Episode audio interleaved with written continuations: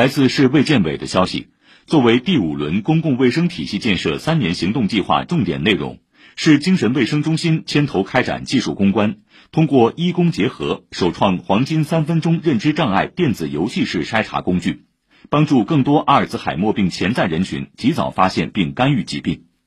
这项工具主要针对短时记忆和长期记忆这两个维度，在短时间内辨别测试者的记忆能力。